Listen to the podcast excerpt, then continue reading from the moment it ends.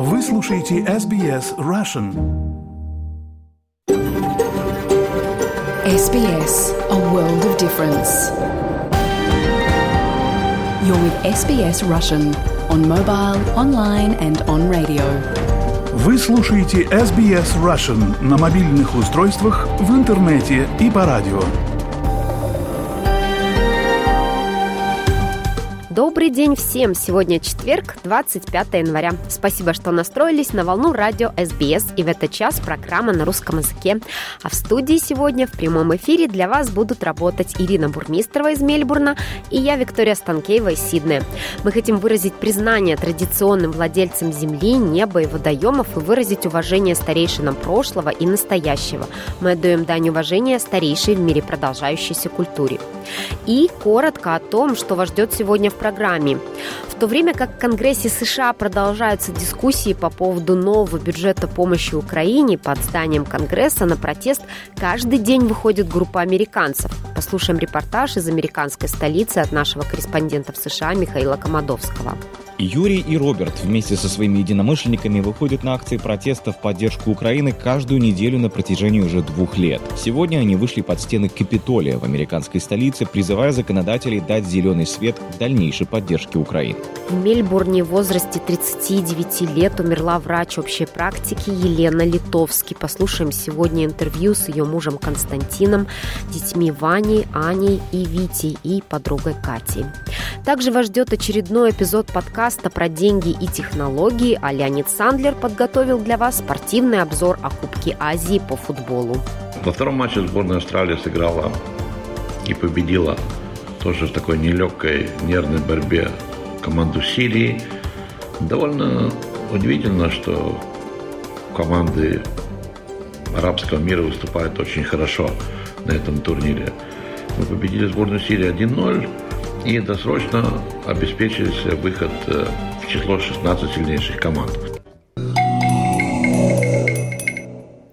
На часах Сиднейской студии 12 часов 15 минут. Вы слушаете программу «СБС» на русском языке. У микрофона Виктория Станкеева. В то время как в Конгрессе США продолжаются дискуссии по поводу нового бюджета помощи Украине, под зданием Конгресса на протест каждый день выходит группа американцев. Они заявляют, что для Вашингтона стратегически важно поддерживать Киев, особенно в столь критичный момент. И обещают, что будут проводить акции каждый день до тех пор, пока законодатели не проголосуют за выделение 61 миллиарда долларов для Украины. Предлагаю вам послушать репортаж из США Михаила Комадовского. Юрий и Роберт вместе со своими единомышленниками выходят на акции протеста в поддержку Украины каждую неделю на протяжении уже двух лет. Сегодня они вышли под стены Капитолия в американской столице, призывая законодателей дать зеленый свет дальнейшей поддержке Украины. Мы в основном посылаем сообщения Конгрессу и нашим конгрессменам в Палате представителей, а также нашим сенаторам, чтобы те продолжили поддержку Украины. Оба протестующих лишь часть большой группы людей под названием Ukraine Rally DC, члены которой каждый день выходят к государственным зданиям в Вашингтоне с украинскими флагами под Капитолий и под Белый дом. Мы не одна из некоммерческих организаций, которых здесь много. Мы просто группа людей, которые встретились, участвуя в митингах в поддержку Украины. У Роберта нет украинских корней. Сам он называет себя Ukrainian by choice. Рассказывает, что среди его знакомых из Вашингтона и Бостона откуда он переехал в 2021 все высказываются за то, чтобы помогать украинскому народу и вооруженным силам Украины. Многие американцы, включая меня, очень поддерживают Украину. Если посмотреть на опросы, большинство людей в Соединенных Штатах поддерживают продолжение помощи Украине. Поэтому мы здесь, чтобы выразить поддержку со стороны тех, кто поддерживает Украину и желает продвигаться в направлении поддержки законопроекта о предоставлении необходимого дополнительного финансирования, и чтобы побудить всех в Соединенных Штатах позвонить своим конгрессменам и сенаторам губернатором. Их задача, уверены протестующие, использовать мягкую силу, soft power, чтобы каждый день напоминать сотрудникам Конгресса, что Россия продолжает убивать украинцев каждый день, и война еще не закончена. We felt a fair amount of support from members of Congress that were Но мы почувствовали довольно много поддержки от членов Конгресса, которые шли из офиса в Палату представителей. Uh, Если бы это было просто голосование по Украине, я думаю, что оно прошло бы легко в Сенате и в Палате. Но из-за связанных между собой проблем, таких как наша очень важная проблема безопасности границы, делает сложным предсказать, каков будет исход. Сам Юрий работает кардиологом. Своей акции он стремится, как говорят на английском, победить умы и, что главное, сердца американских законодателей. Помимо акций, мужчина помогает собирать средства на тактическую медицину для украинских солдат. Свободную минуту в плотном графике приема пациентов старается использовать с пользой для родины своих предков. We are cautiously optimistic мы осторожно оптимистичны. Есть некоторые сигналы, что законодатели движутся к компромиссу, а не от него. Но в Конгрессе очень сложно предсказать результат. Но в моем сердце я осторожно оптимистичен, потому что мне трудно субъективно принять противоположный исход. Участники группы поддержки Украины обещают выходить под здание Конгресса США до тех пор, пока там не одобрят запрос президента Байдена на выделение 61 миллиарда долларов для Украины. Репортаж из Вашингтона подготовлен Михаилом Комадовским специально для SBS Russian. Спасибо, Мише. А сейчас в эфире очередной эпизод подкаста про деньги и технологии. В нем поговорим про нетворкинг. Павел, как поддерживать и развивать профессиональные отношения после первой встречи или события? Виктория, вернемся, развернемся. Первый вопрос, который передачи задали по поводу э, создания личного бренда. На самом деле личный бренд – это вещь э, такая, она не живет виртуально в отдельно взятом пространстве, потому что ее составляющая, в том числе капитализация накопленных вами коммуникаций. Нельзя познакомиться с человеком, э, бросить его, как, знаете, там, я не знаю, как в Фейсбуке или там в LinkedIn, просто там как добавленный контакт, и дальше ничего не делать. То есть, грубо говоря, если у вас там 5000 контактов – которые вы не поддерживаете, не, как бы не строите как, какие-то либо взаимоотношения коммуникации, ну, они а, высохнут, грубо говоря. Они у вас могут висеть как 5000 записей, но при этом не давать вам никакой капитализации. Что значит поддерживать контакт? Ну, первое, это понятно, что если вы этому контакту что-то хотите продать, включая, допустим, э, там, инвестиции в ваш проект или что-то еще, там целенаправленная работа. На самом деле, что если вы даже в этот момент ничего не делаете, то есть там не хотите в этот канал ничего продать, вам нужно продолжать оставаться интересным для человека. Чтобы не было, знаете, как там через пять лет позвонил, ой, здравствуйте, а я там Джон Джонсон, я там занимаюсь вот такими сейчас проектами, такими вещами. На самом деле человек сам должен вас видеть, вам должно, ему должно быть интересно. Что это означает? Что, первое, если вы забили контакт в телефонную книжку, обязательно его заведите во всех э, тех э, сетях, где есть ваше присутствие, где вы создаете какой-то контент. Пускай это будет, ну, первое, как бы каждый знает, что в деловой сфере LinkedIn must be. То есть без вашего профиля LinkedIn вас в бизнес-среде там, ну, как бы вы слабо существуете. Вот. Дальше это может быть, если вы создаете какой-то контент красочный, я не знаю, там YouTube, Instagram, там, Мета, Facebook, да, то есть где вы поддерживаете, где есть ваше присутствие, обязательно тогда тоже создавайте контакты с этими людьми.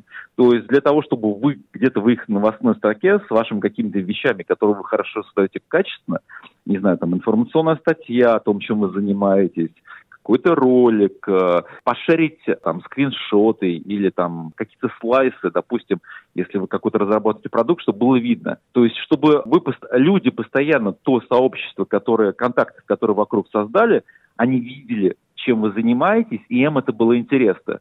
Таким образом, ваш контакт, он будет всегда живой, потому что если даже через три года вы заново сконтактируетесь с этим человеком, вы будете в поле зрения этого человека и будете поддерживать интересы, когда вернетесь, окей, там не придется строить взаимоотношения с нуля опять. А в чем разница между онлайн и офлайн нетворкингом, и как можно сочетать оба метода для максимальной эффективности?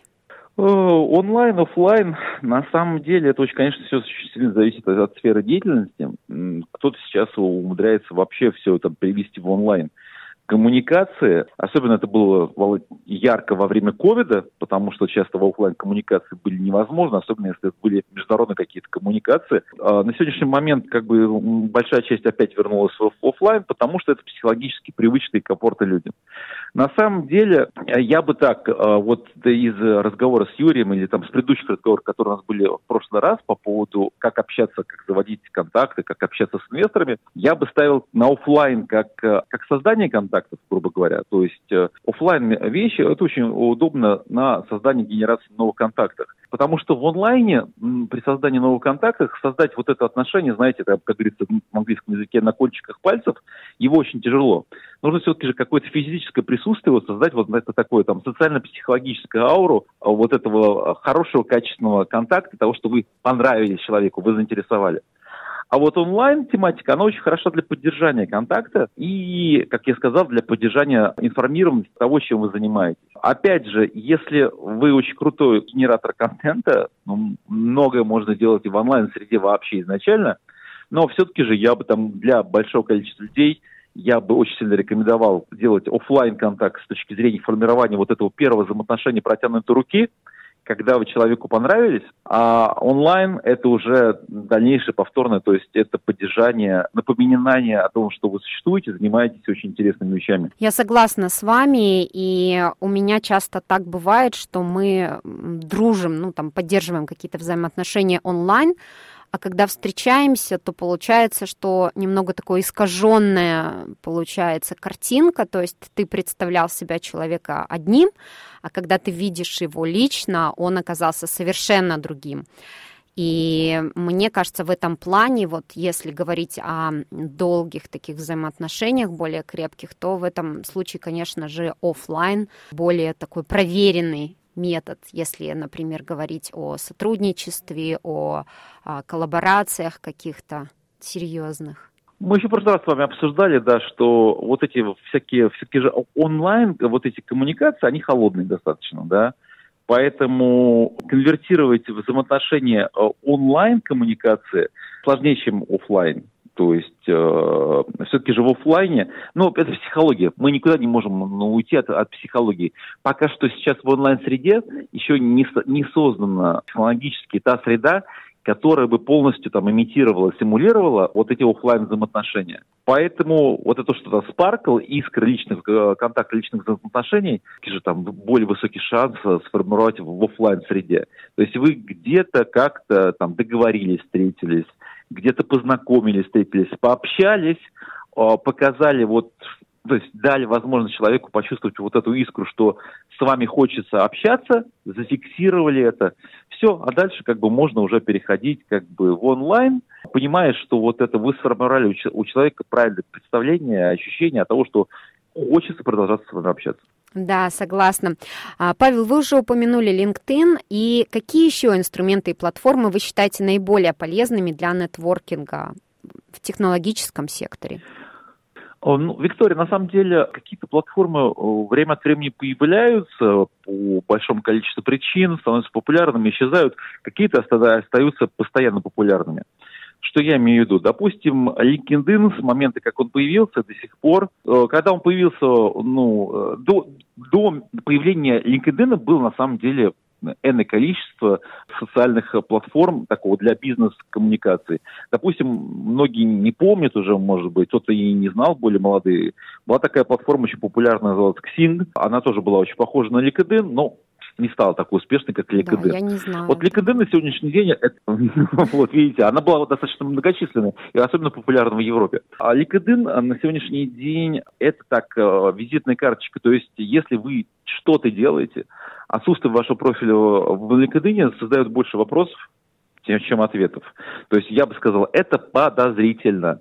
Посмотрите даже при подаче сейчас на какую-то визу, допустим, сейчас вот э, на электронную визу в США, да, там они спрашивают, а как бы два, два профиля их интересуют. Есть ли у вас там профиль в, в LinkedIn и там Мета, Facebook, там Instagram, что одно и то же, в принципе. Но просто в LinkedIn это как бы для тех, кто занимается, строит карьеру, сейчас must be. Ну, то есть, э, я вот тут разговаривал там, по последнее время там, с некоторыми ребятами, которые там начали более активно раскручивать бизнес. Я говорю, вы есть в LinkedIn?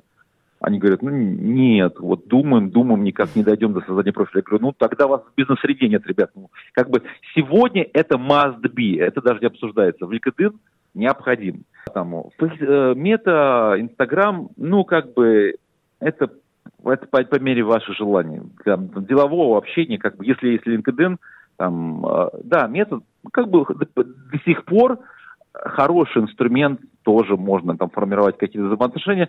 Но я бы сказал так сказать, это больше поддержательный, чем как бы основной. Да, вот я... Инстаграм, а, допустим, это да, да, да, а, Виктория, говорите. Не, не, я просто хотела сразу добавить, что, например, вы на профессиональном уровне общаетесь в LinkedIn, а если, например, вы еще друг на друга подписаны в Инстаграм и Фейсбук, и вы каким-то образом реагируете на сторис, мне кажется, что это создает еще какие-то личные касания, и иногда, например, предприниматели говорят, ну вот мне неудобно напомнить о себе, человек заинтересовался моим продуктом или услугами, ну не хочется ему опять навязывать себя, можно просто пойти э, в сторис и, например, написать какой-то ответ на сторис, совершенно никак не связанный с бизнесом, а просто отреагировать, и может вернуться вот это общение. А, да, да, я помню, как раз хотел хотел тебе написать, то есть и это и потом опять вернуться в LinkedIn и обсуждать уже дела, то есть это такой маленький лайфхак. Я бы даже еще добавил бы. Дело в том, что LinkedIn – это э, сугубо деловая сеть. То есть, грубо говоря, день рождения вашей дочери вы в LinkedIn не будете размещать, но это да. как бы не камильфо, это будет казаться странным. А, но люди все хотят при этом чувствовать, что вы не там бизнес-робот, а все-таки же вы человек при этом, да. И а, еще наличие у вас присутствия в социальных сетях с качественным контентом а, показывает, что вы при этом еще человек, и у вас есть хобби, у вас есть какие-то еще жизненные интересы, кроме дела, они тоже создают позитивное ощущения. Принципы а, ваши, бы, вот да? это лично, да. Как бы я думаю, это вот вы совершенно правы, это, это обязательно, но оно формирует какое позитивное отношение, потому что вам же не только хочется присутствовать в рынке, вам же хочется быть на позитивном образе. И с точки зрения делового тоже очень важно считается, как бы, опять же, но здесь она относительно must это кто умеет, кто не умеет. Это бывший твиттер, который сейчас э, социальная сеть X – но с этим надо уметь работать, грубо говоря. Она требует более частого присутствия, ежедневного, я бы сказал, чтобы твитить. Это, как говорится, это навык, это умение, это желание, это нахождение время. Но на самом деле Твиттер в деловой среде, он э, считается тоже очень популярный. Поэтому деловые люди, многие, как бы и рекомендуются, в том числе, вот когда говорят, как ваша компания продвигать, с точки зрения, допустим, сил компании фаундеров, всегда ставится в рекомендации э, Twitter э, как бы в обязательном ключе. Это очень тоже полезно, и это тоже очень хорошо замечается. И последнее, я бы сказал, наверное, ну, как бы это для чисто тех, кто специализируется в каких-то тематиках там а, айтишных или вокруг айтишных, креатива вокруг IT, там, технологических вещах, это Discord.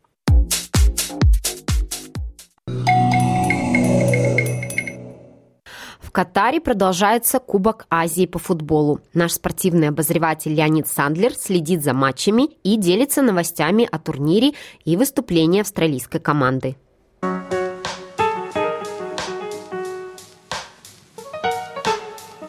Добрый день, уважаемые радиослушатели. Вы слушаете радио СБС на русском языке. С вами Леонид Сандлер. На футбольных полях Катара продолжается Кубок Азии.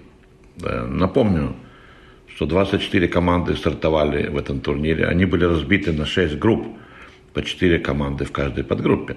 А две лучших команды из группы выходят э, в плей-офф, плюс 4 команды, занявшие третье места.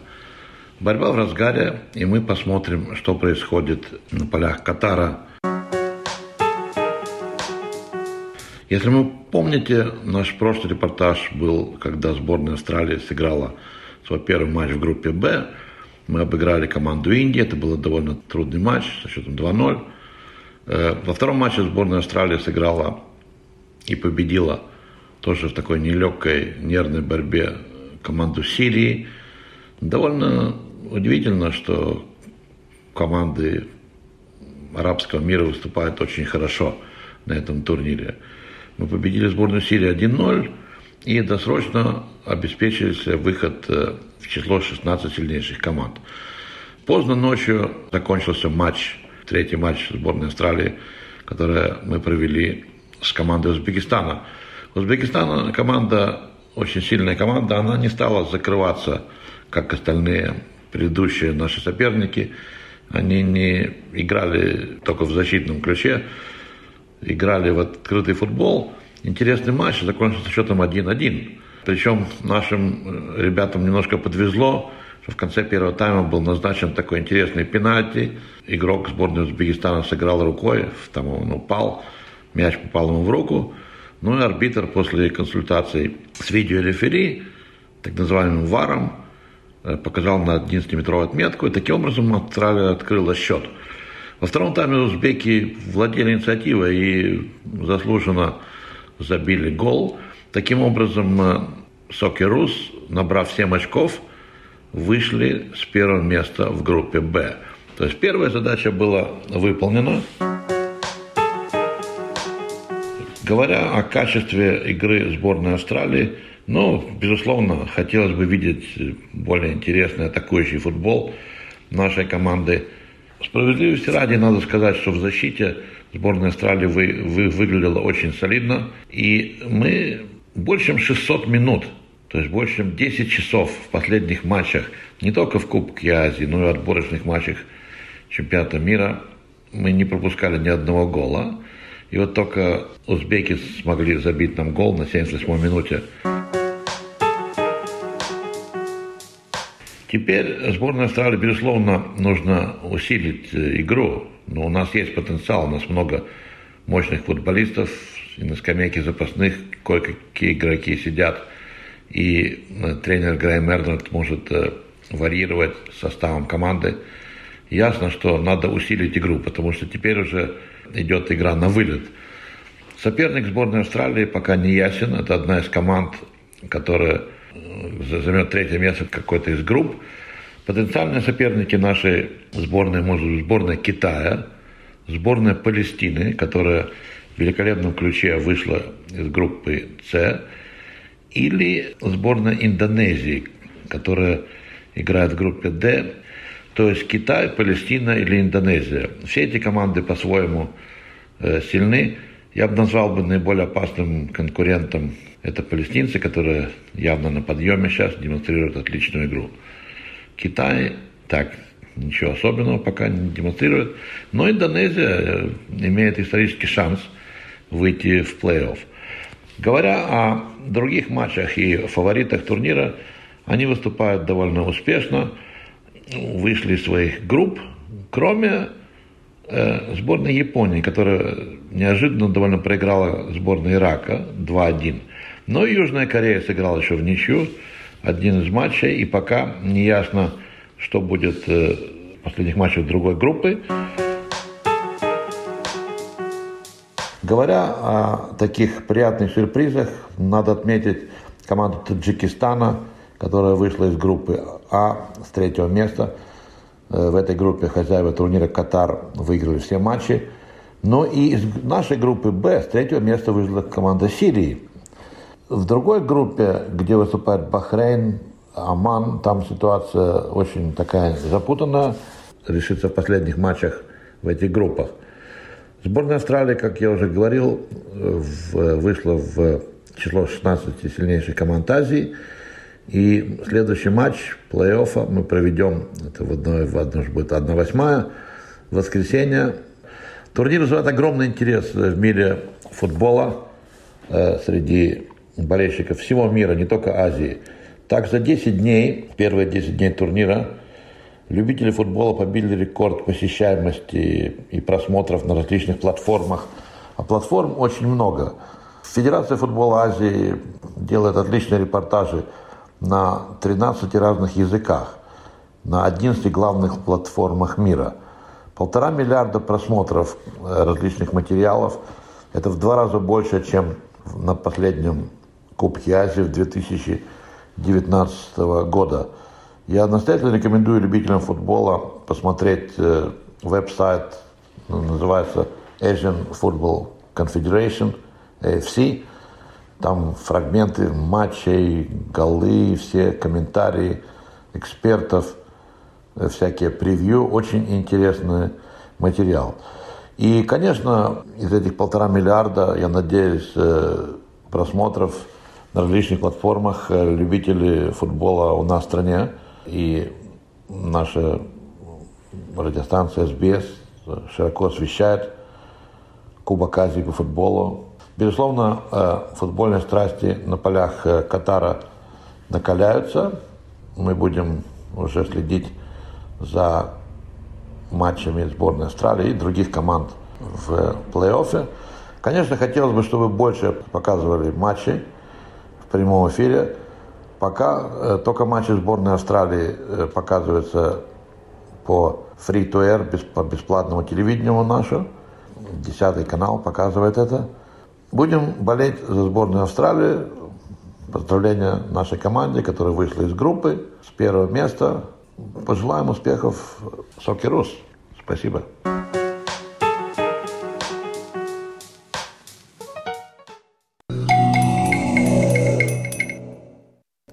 Вы слушаете программу SBS на русском языке у микрофона Виктория Станкеева. В понедельник, 22 января, моя коллега Ирина Бурмистрова ждала для интервью Елену, ее мужа Константина и их троих детей, 15-летнего Ваню, 11-летних близнецов Аню и Витю, на интервью в студии SBS Мельбурне. В воскресенье, 21 января, Елена Литовски скончалась. Константин, Ваня, Аня и Витя, а также подруга Елены Катя приехали в студию к Ирине, чтобы поделиться своей историей и рассказать о Елене как о враче и человеке, а также о болезни, с которой им всем пришлось столкнуться, и борьбе с ней. Я хочу предупредить, что это интервью может вызвать у вас сильные переживания.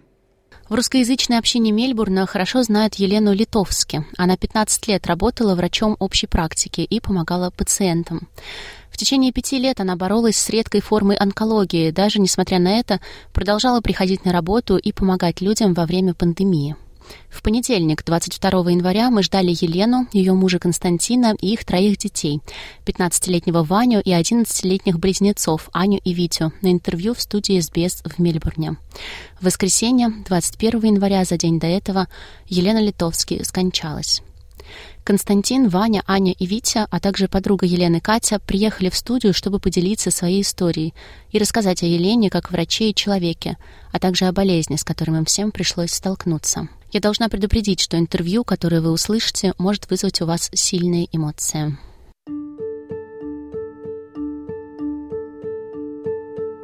Вообще они все очень хорошо помогали маме. И, и Ваня, и Витя, и Анечка. Они о ней заботились очень хорошо. Все время, если мама даже было плохо, там они всегда ее поили, кормили, возили ее везде. То есть это очень хорошая помощь. И мама, конечно, очень благодарна вам за это. Да и я.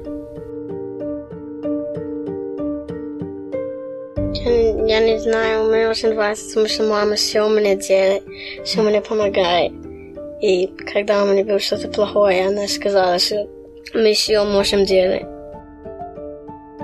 Когда она еще um, заболела вот этот канцер, она, она cooked, готовила. готовила. И она тоже клинт, когда она может. И она тоже делала работу. И это очень, она очень сильная для вот этого. Мне очень нравилось, ну, как, как она доктор был.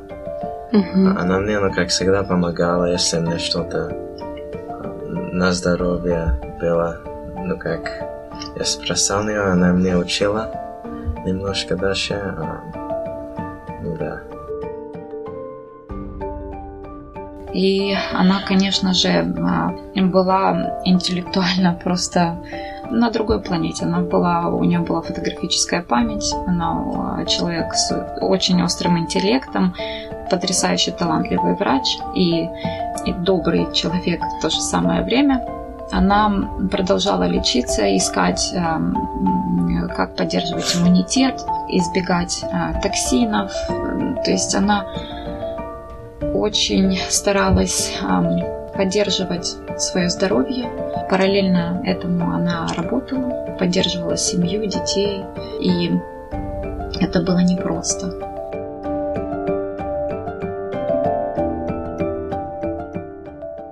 Итак, в гостях у меня Костя Литовский. Костя, здравствуйте. Да, да, здравствуйте. Катя, подруга Лены. Катя, здравствуйте. Здравствуйте. И дети, Витя. Витя, здравствуй. Привет. Аня. Привет. И Ваня. Привет. А, Кость, наверное, к вам сначала. Расскажите, пожалуйста, как вы узнали о болезни, что именно это за болезнь? Да, моя жена Лена и мама детей, которые сейчас представились, заболела пять лет назад э, достаточно редкой формой рака. Называется ювел Это рак в глазу, как бы, да, в глазу, в правом глазу у нее был. Э, опасно тем, что этот рак дает метастазы в печень, может, в другие органы тоже, и очень плохо лечится. Только несколько способов есть, и то не гарантированных лечения. Да? Вот, поэтому это было для нас э, очень плохое известие, конечно. Я помню, как это было. То есть в клинике, в глазной клинике мы, когда нам доктор сказал, то он подтвердил, что все-таки это меланома.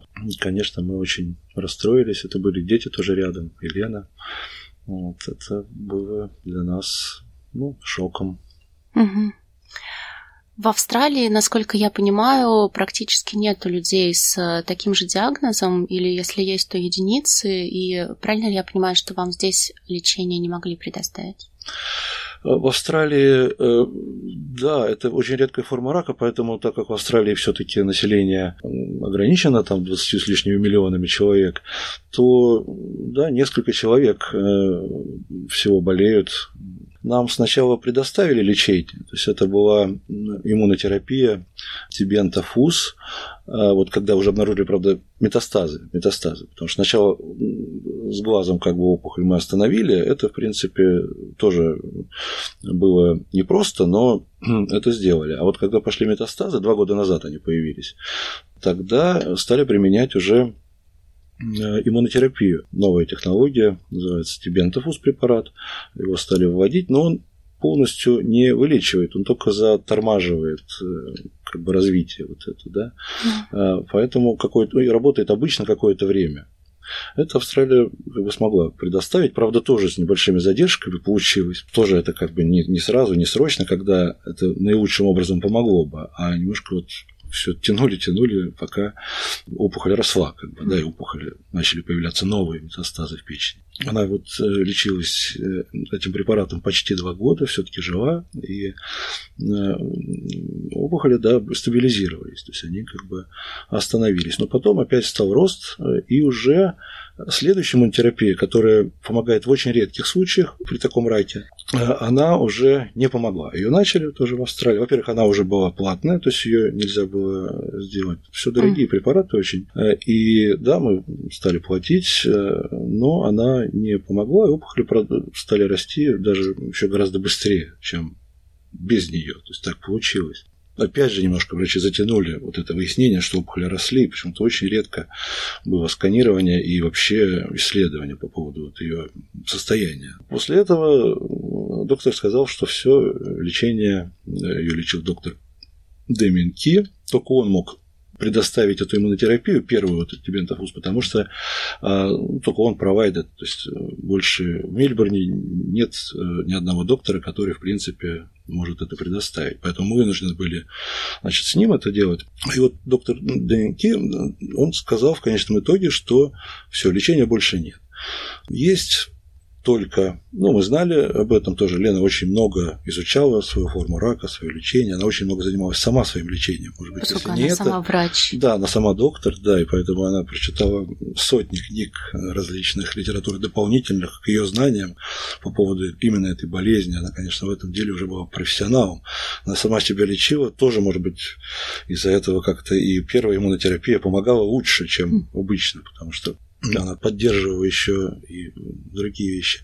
Вот, э, свой иммунитет, как бы, да посоветовал поехать э, куда-то за границу, где делают все-таки лечение, которое есть. Э, это, в частности, химиотерапия, но конкретно печени. Угу. То есть не полностью всего организма, потому что это было уже невозможно, а только печени, и это ну, такая она сложная операция, называется химическая эмболизация печени.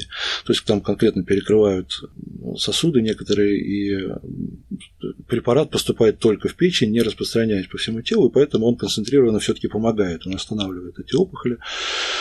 И вот это уже, естественно, мы вылетели на второй день за границу, договорились очень быстро э, в Германию, во Франкфурт. Там есть очень хороший профессор, профессор Вогл. Но это уже нам пришлось сделать за свои деньги, естественно, mm-hmm. да. И вот мы сделали две процедуры, потом прилетели сюда, в Австралию, назад, чтобы немножко восстановиться, потому что через месяц надо было лететь делать третью процедуру, последнюю. И вот сейчас мы восстанавливались. Э, госпиталь, где мы лечились, Петермак, он и доктор Дэниел Ки, он, конечно, э, совсем в этом не помогал. Э, сами, сами пытались это все сделать, восстановиться. Но в результате Леночка, она стала слабеть. То есть это, конечно, нужна была поддержка, нужны были специальные уже препараты поддерживающие чтобы на вот этот период немножко еще переждать до следующей операции. Вот. Ну, в результате у нее э, как бы без э, Сейчас секундочку перерыв тогда сделаю, да, можно, да, если что. Это вы можете пока спросить, вот, может быть, детей, если вы можете. Сейчас да. я немножко попью водички. К Ване у меня вопрос. Ваня, я слышала, что ты организовывал сбор средств э, для того, чтобы маму отвезти на это лечение. Расскажи, пожалуйста, как тебе это идея пришла в голову? Как ты это делал? А, когда я был маленький, я, ну как, когда я услышал, что мама заболела, я хотел сразу, ну как, помочь. Ну, я был маленький, я не мог очень много сделать. Значит, я просто все деньги маме отдал. Да, и потом, когда, ну как, хуже стало, и не было, ну как, денег очень много, я, с, ну как, с фирмой, ну как, с мамой и с папой начинала это там GoFundMe чтобы помогать немножко. Да. А когда он уже подрос, э, он вот смог уже сделать вот это GoFundMe вместе с нами. И, конечно, это была очень большая помощь. Я сразу хочу сказать спасибо всем людям, которые помогали, которые переводили туда денежки, потому что это вот дало возможность все-таки продолжить лечение, поехать за границу. Да, и э, все-таки продлить маме жизнь и, в общем, получить шанс на выздоровление. Всем спасибо, кто помог в этом.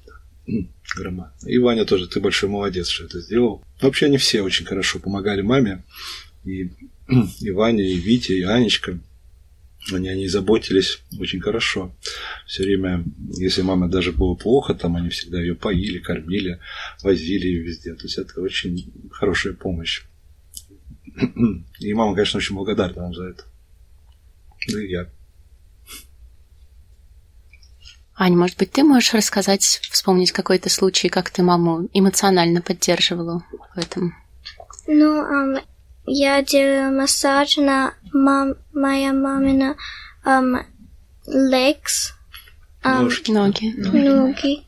Um, потому что там есть очень много, um, как? Жидкость. Liquid. Да, на ножках там вот отеки появились, и, и да, Анечка все время, каждый день, много раз я делал, гладил. Да, тоже молодец. Ну, ты вообще в этом там, лекарства, таблетки, водичку. Все время спрашиваю, что мама надо тебе. Да, это было очень трогательно и, конечно, было очень приятно. И Лене тоже было приятно, когда дети так заботятся. маму. Да. Расчесывала. Маски делала, да?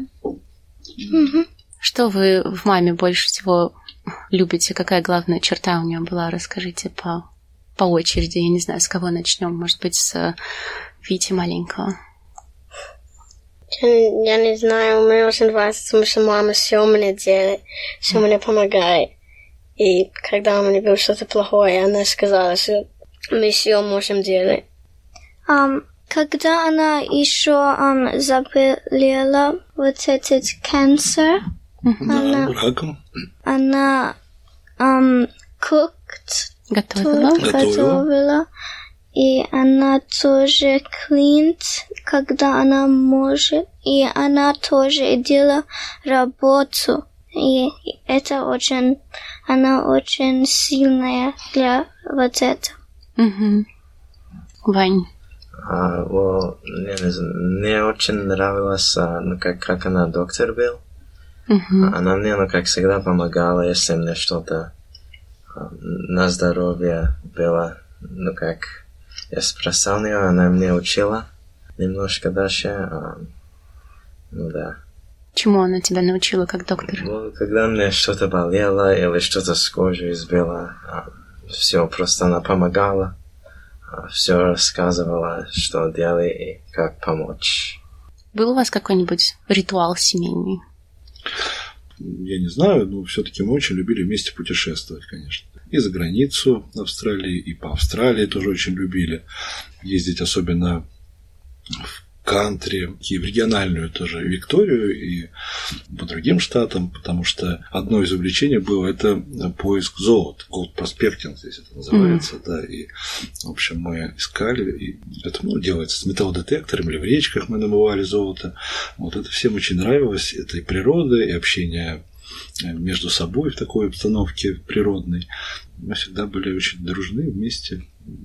Это было очень здорово. Угу. А когда в Австралию вы приехали, вы вместе приехали? Ну, да, практически я приехал первый. Здесь э, стал искать э, работу, определенный бизнес. Как раз он тоже был связан с организацией туров э, за золото, потому что я как бы этим занимался. А потом уже приехала Лена вот с Ванечкой из Санкт-Петербурга. Ему было всего год, приехал, и мы здесь уже продолжили жить. Нам очень нравится Австралия, просто Лена тоже влюбилась в Австралию. Было очень здорово. А потом уже появились, родились э, Аня и Витя. Это тоже для нас было счастье. Жили мы в этом смысле очень дружно и хорошо.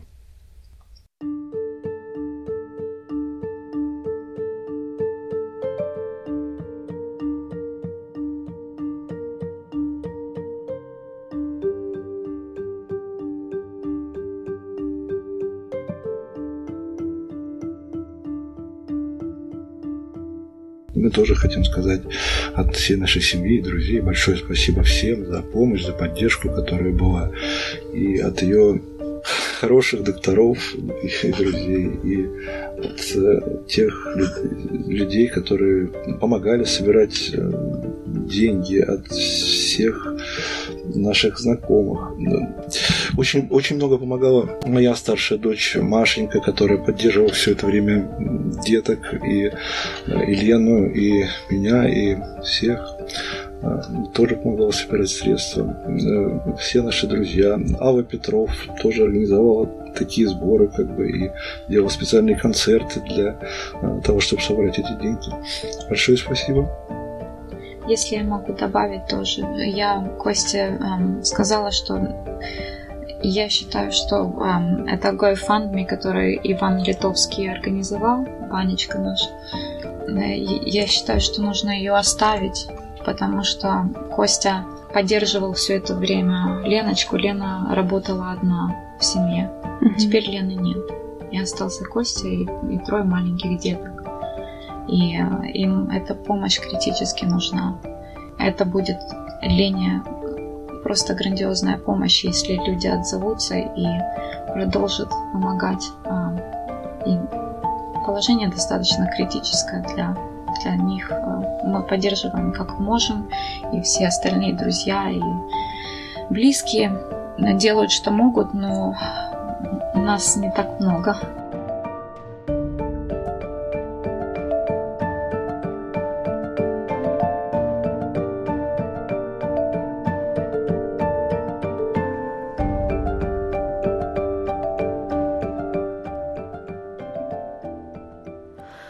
Хочу поблагодарить мою коллегу Ирину за это интервью и добавить, что это сокращенная версия. Если вы хотите послушать полную версию этого интервью, пожалуйста, перейдите на наш сайт SBS Russian или послушайте его в приложении SBS Audio.